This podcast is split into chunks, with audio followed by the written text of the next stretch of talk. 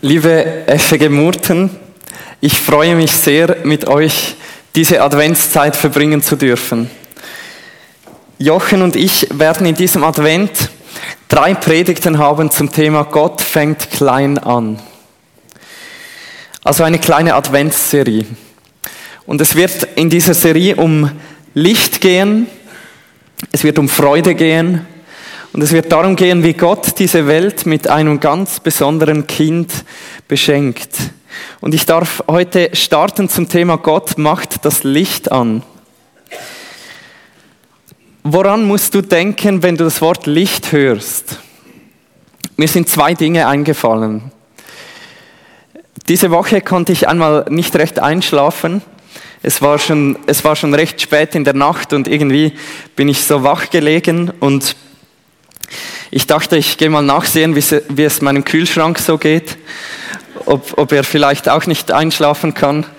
Und da bin ich zu meinem Kühlschrank gegangen und ich habe gemerkt, die, mein ganzes Wohnzimmer ist so viel zu hell eigentlich für, dafür, dass es mitten in der Nacht war. Und ich bin zum Fenster gegangen und habe gesehen, dass in, in Murten im Städtli die Weihnachtsbeleuchtung aufgehängt war. Da hat es so ganz viele Kerzen die in der ganzen Straße leuchten und ich habe so dieses Licht gesehen und habe mich irgendwie so richtig gefreut, dass mitten in der Nacht dieses Licht, das uns an Weihnachten, an die Adventszeit erinnert, am Leuchten ist. Dann kam mir etwas anderes in den Sinn zum Thema Licht oder vielleicht eher zum Thema, wenn das Licht einmal nicht da ist. Als ich noch ein Teenager war, hatte ich zwei gute Freunde, die wohnten im Nachbardorf. Das waren Brüder. Und ich, bin, ich war sehr viel bei ihnen zu Hause. Aber um in mein Nachbardorf zu kommen, musste man einen Bach entlang. Da bin ich mit dem Velo so eine Viertelstunde, 20 Minuten gefahren. Und es, es gab dort keine Straßenlaternen. Und manchmal war ich ganz lange bei ihnen, bis es spät in der Nacht war.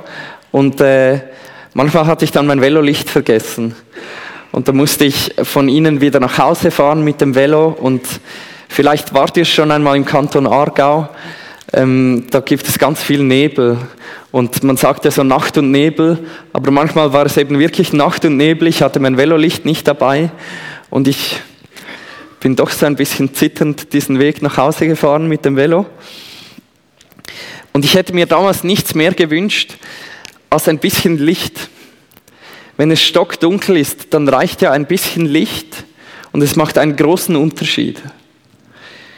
Und genau um das wird es heute Morgen gehen. Es wird um Dunkelheit gehen, aber auch um das Licht. Es wird um die Sehnsucht nach Licht gehen und ihr habt den äh, Bibeltext bereits gehört. Ich äh, lade euch ein, wenn ihr eine Bibel dabei habt, gerne mitzulesen. Der Bibeltext heute Morgen steht in Jesaja Kapitel 9, die Verse 1 bis 6. Jesaja 9, 1 bis 6. Und ich habe, ähm, wie schon oft, drei Punkte heute Morgen für euch, und zwar Licht statt Finsternis, Frieden statt Krieg und das Kind auf dem Thron. Und wir möchten beginnen mit dem ersten Punkt, Licht statt Finsternis und im Jesaja 9 die ersten beiden Verse lesen. Das Volk, das in der Finsternis wandelt, hat ein großes Licht gesehen.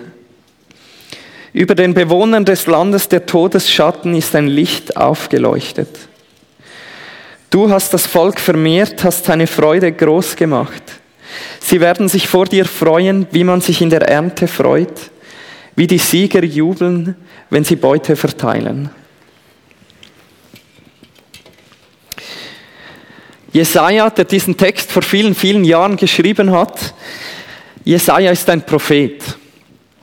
Das heißt, er ist ein Mann Gottes, der von Gott eine Botschaft direkt bekommt und diese dann an Gottes Volk weitergibt. Aber Gottes Volk befindet sich in einer dunklen Zeit, einer Zeit der Dunkelheit. Und das erste Kapitel vom Buch Jesaja ist voll mit Klagen darüber, wie schlimm es dem Volk Israel zu seiner Zeit geht. Er schreibt zum Beispiel, euer Land ist verwüstet, eure Städte sind mit Feuer verbrannt, Fremde fressen euer Land vor euren Augen und es ist verwüstet wie von Fremden verheert. Wieso geht es Israel so schlecht? Und Jesaja erwähnt explizit zwei Dinge. Das erste ist, die Menschen zu Jesajas Zeit haben sich von Gott abgewendet und sie haben begonnen, den, den Göttern oder Götzen der Völker um sie herum zu dienen. Und Jesaja klagt das an. Er sagt, das ist nicht richtig. Und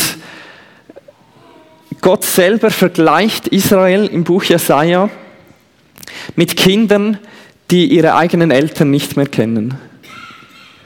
Gott sagt im Jesaja 1, Vers 2, ich habe Kinder großgezogen und emporgebracht, aber sie sind von mir abgefallen.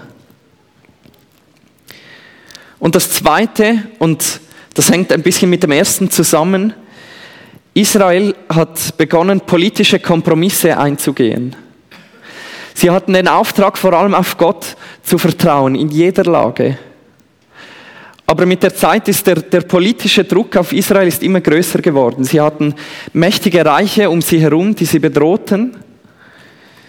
Und dann haben sie begonnen, Allianzen zu schmieden mit diesen Reichen, sogar dann, wenn Gott es ihnen ausdrücklich ähm, verboten hat oder gesagt hat, das, das macht keinen Sinn, diese Allianz. Und einige das ist, das ist etwas, was heute ganz anders ist. Bei uns ist Politik und Religion, das ist ganz klar getrennt. Aber damals war das noch viel näher zusammen. Jedes, jedes Volk, jede Nation diente auch einem bestimmten Gott. Und wenn jetzt ein Volk ein anderes besiegt hat, in den Köpfen der Leute hat das auch bedeutet, dieser Gott hat unseren Gott besiegt. Und damals war es ganz wichtig, wie man, wie man sich politisch verhalten hat, das hat auch ganz viel damit zusammengespielt, was man glaubt. Und das zeigt sich daran, dass Ahas, der ein König von Israel war zur Zeit von Jesaja, der ist in den Tempel Gottes hineingegangen und er hat dort einen Altar gebaut für den Gott von Assyrien. Und das hieß, er hat sich völlig diesem Volk unterworfen, um ihre Sympathie zu gewinnen. Und er war bereit dafür, sich von, von dem Gott Israels abzuwenden. Aber das alles hat eine Krise bedeutet für Israel. Sie waren in einer Zeit der Dunkelheit. Und in diese Situation hinein spricht der Prophet Jesaja den Text, den wir gehört und gelesen haben. Jesaja sagt einerseits, wenn ihr nicht zu Gott umkehrt, wird diese Dunkelheit noch größer werden. Aber er spricht auch vom Licht. Er spricht, dass ein Licht kommen wird. Lasst uns einen Schritt zurücktreten und uns kurz überlegen, was eigentlich mit Licht und Dunkelheit gemeint ist. Ich denke, jeder von uns verbindet mit Licht eher etwas Positives und mit Dunkelheit eher etwas Negatives. Zum Beispiel, wenn wir, wenn wir im Sommer an den Strand liegen und die Sonne, die Sonnenstrahlen unsere Haut treffen, dann wird in unserer Haut Vitamin D produziert. Und das ist etwas, was uns glücklich macht. Es ist etwas, was gegen Depressionen hilft und zum Teil verschrieben wird sogar. Das tut uns gut. Im Licht zu sein, vom, von der Sonne beschienen zu werden, ist etwas, das uns gut tut. Und umgekehrt ist Dunkelheit eher etwas Negatives. Es ist etwas, das vielen Menschen Angst macht. Vielleicht hattet ihr als Kind so einen Keller, der immer dunkel war und ihr musstet da irgendwie etwas holen für die Eltern und hattet Angst, darunter zu steigen. Oder ich, ich habe mich erinnert, ich habe einen sehr guten Freund, der hat einige Jahre in, in Mexiko gelebt und dort auch geheiratet. Und er war sich, er ist in der Schweiz aufgewachsen, er war sich gewohnt, ja, am Abend, wenn er, wenn er Lust hat, dann geht er noch draußen einen Spaziergang machen, das ist ganz normal. Und seine, seine Verlobte dann aus Mexiko hat ihm gesagt, du, du darfst das hier nicht machen, das geht nicht, das ist gefährlich. Weil es in der Dunkelheit Leute hat, die dann, die dann ihm Böses wollen. Die Bibel geht sogar noch einen Schritt weiter.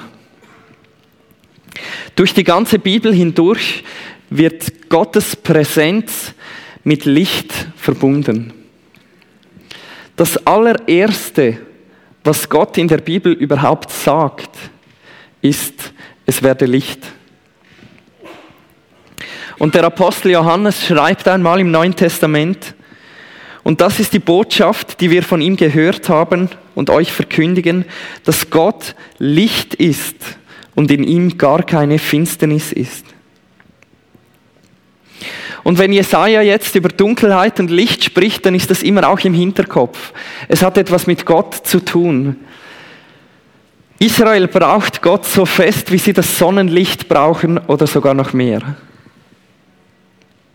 Aber wenn Israel sich von Gott abwendet, dann ist das ein Weg, der in die Dunkelheit führt. Kein guter Weg. Aber dann sagt Jesaja etwas Überraschendes. Das Volk, das in der Finsternis wandelt, hat ein Licht gesehen. Über den Bewohnern des, des Landes der Todesschatten ist ein Licht aufgeleuchtet. Und im Vers vorher schreibt Jesaja, das Volk bleibt nicht im Dunkeln. Und mit anderen Worten, es wird zwar Dunkelheit geben, aber die Dunkelheit ist nicht für immer. An dieser Stelle schenkt Gott Jesaja einen Blick in die Zukunft. Jesaja weiß, dass in der Zukunft es passieren wird, dass diese Dunkelheit in Israel sogar noch größer wird. Dass Jerusalem zerstört wird und dass das Volk ins Exil muss. Dunkelheit wird das Land bedecken und darüber spricht er hier, aber nicht für immer. Und vielleicht gehst du, geht jemand von euch in diesem Moment durch eine Zeit der Dunkelheit. Vielleicht bist du enttäuscht von Menschen, vielleicht sogar in einem gewissen Sinn von Gott. Und vielleicht fühlst du dich ein bisschen wie dieses Volk, das durch eine Zeit der Dunkelheit geht. Vielleicht machst du einen Schritt vor den anderen, aber du weißt gar nicht, wo es hinführt, weil es so finster ist im Moment.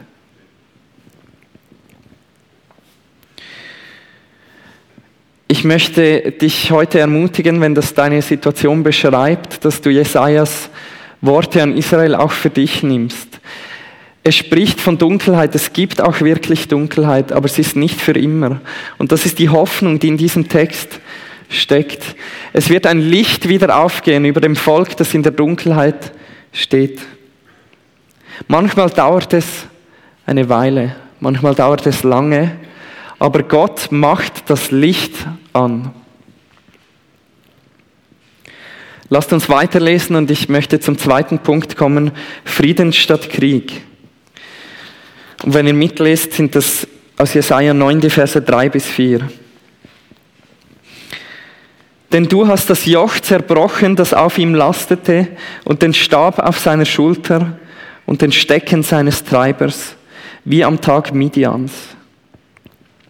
Denn jeder Stiefel derer, die gestiefelt einherstapfen im Schlachtgetümmel, und jeder Mantel, der durchs Blut geschleift wurde, wird verbrannt und vom Feuer verzehrt.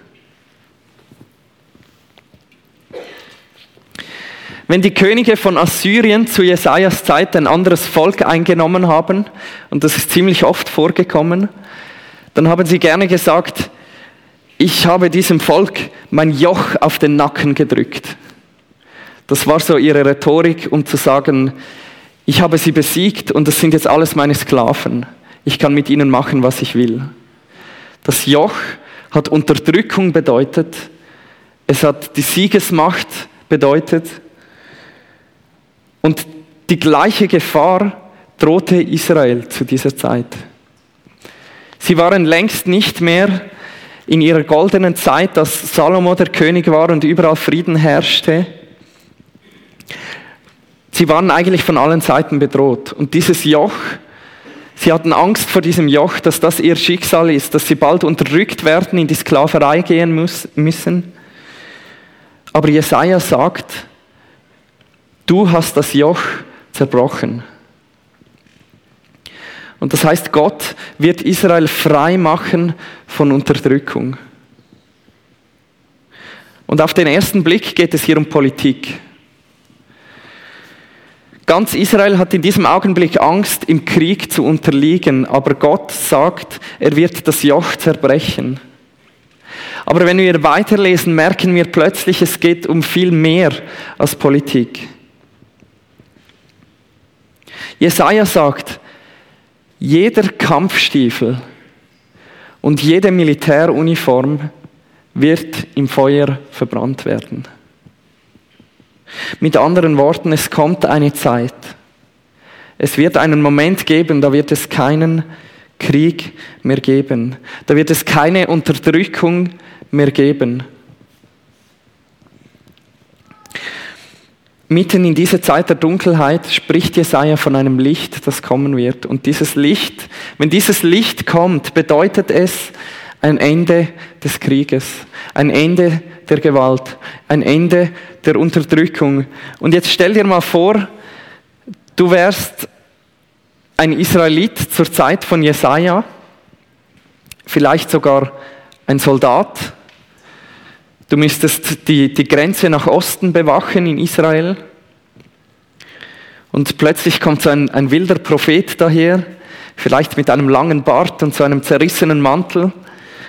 Und zuerst sagt er, das Joch wird zerbrochen. Und du denkst, ah super, wir werden die Assyrer besiegen. Aber dann sagt er, es wird nie wieder Krieg geben. Was ist wohl dein erster Gedanke? Vielleicht denkst du, ja, schön wär's. Ist ein bisschen, ist eben einer dieser Propheten, die erzählen noch gerne solche Dinge. Vielleicht bist du ein bisschen skeptisch. Vielleicht hast du eine Familie, die du verteidigen musst. Ist es nicht ein bisschen weltfremd, was dieser Prophet erzählt? Nie wieder Krieg, nie wieder ein Kampfstiefel oder eine Militäruniform. Ich denke, das war zu dieser Zeit nicht ganz einfach zu glauben. Aber ehrlich gesagt, ich denke, es ist auch heute nicht ganz einfach zu glauben. Wir lesen ja die Zeitungen und wir sehen im Fernsehen, was passiert auf dieser Welt. Wir sehen, was, was Putin in der Ukraine anrichtet. Und wir sind im Geschichtsunterricht gesessen, wir kennen die beiden Weltkriege, wir wissen, wozu Menschen fähig sind und wir wissen, dass man offenbar nicht viel gelernt hat aus der, aus der Geschichte. Kannst du glauben, dass es einmal eine Zeit gibt, wo es keinen Krieg mehr gibt? Kannst du glauben, dass es einmal ein Reich gibt, in dem ewiger Friede herrscht? Wie kann das sein? Ich möchte zum dritten und letzten Punkt kommen. Ein Kind auf dem Thron. Und wir lesen aus Jesaja 9, die Verse 5 und 6. Denn ein Kind ist uns geboren, ein Sohn ist uns gegeben und die Herrschaft ruht auf seiner Schulter.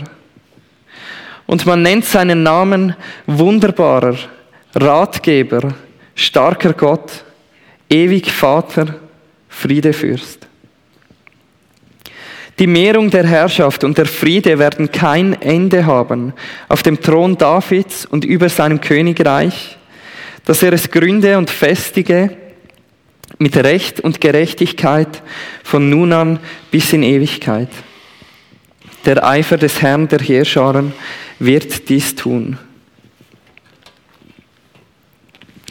Und wenn du dich noch einmal zurückversetzt, du wärst ein Soldat in Israel zu dieser Zeit, dann denkst du vielleicht, das Einzige, was uns jetzt noch helfen kann in unserer verzweifelten Lage, ist ein, ein General, ein mächtiger Herrscher, so ein richtiger Kriegsstratege, der im richtigen Moment die Truppen an den richtigen Ort verschiebt.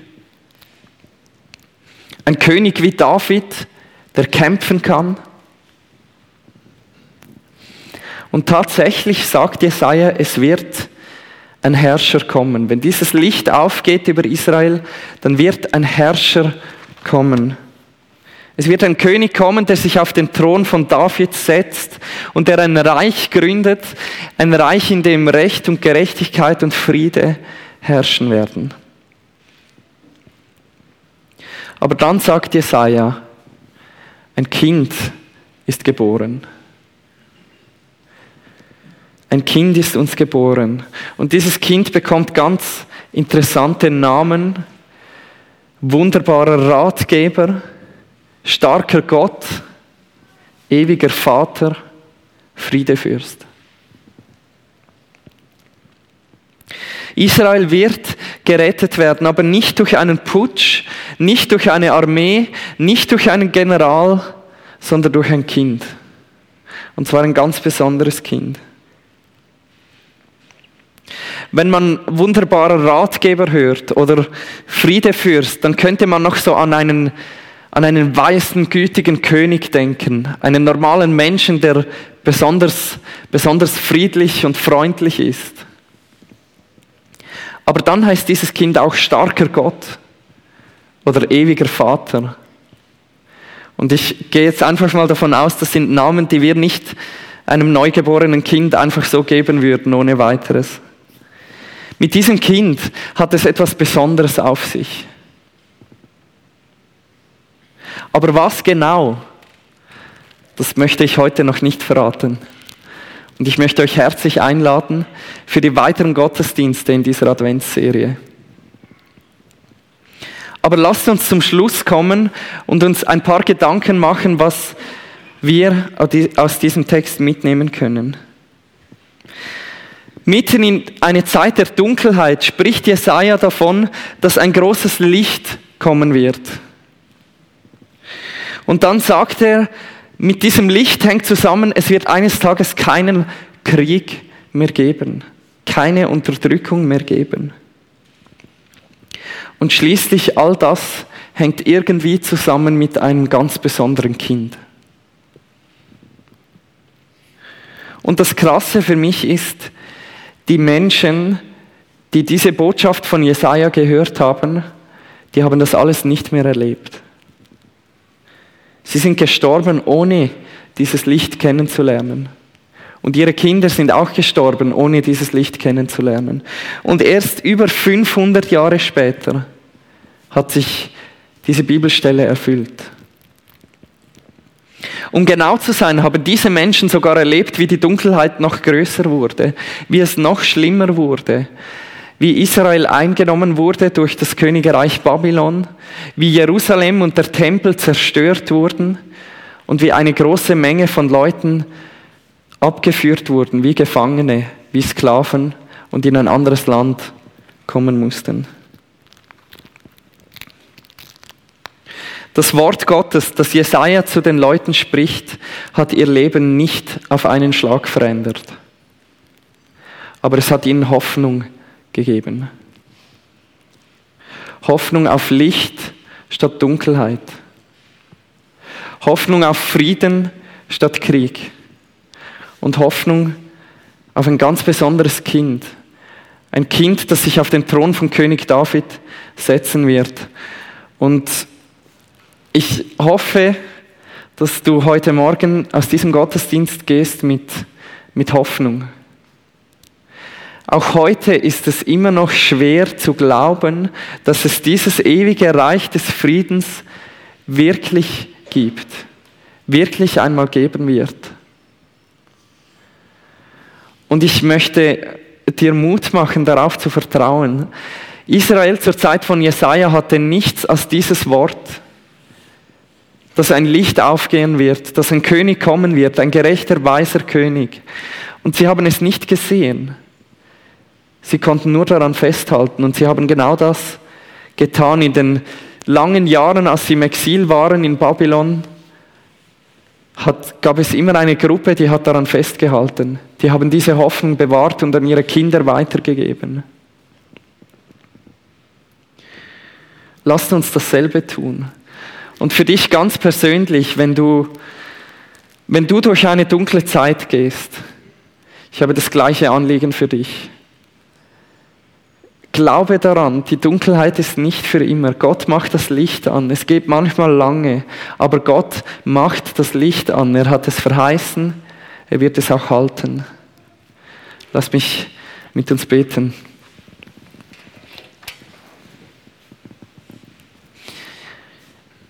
Vater im Himmel, ich danke dir für diese Verheißung, dass du das Licht anmachst, dass es einen Tag geben wird, wo es keine Soldatenstiefel mehr braucht, dass du ein Friedensreich gegründet hast und es in diesem Moment am Bauen bist, aber dass es einmal vollkommen sein wird.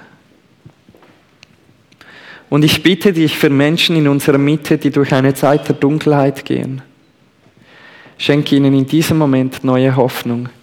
In diesem Advent und an diesen Weihnachten schenke ihnen neue Hoffnung. Hoffnung auf das Licht, das du in ihre Leben bringen kannst. Auf das Licht, das du selber bist, Gott. Das bitte ich dich an diesem Morgen. Verherrliche dich selber. Wir danken dir dafür. Amen.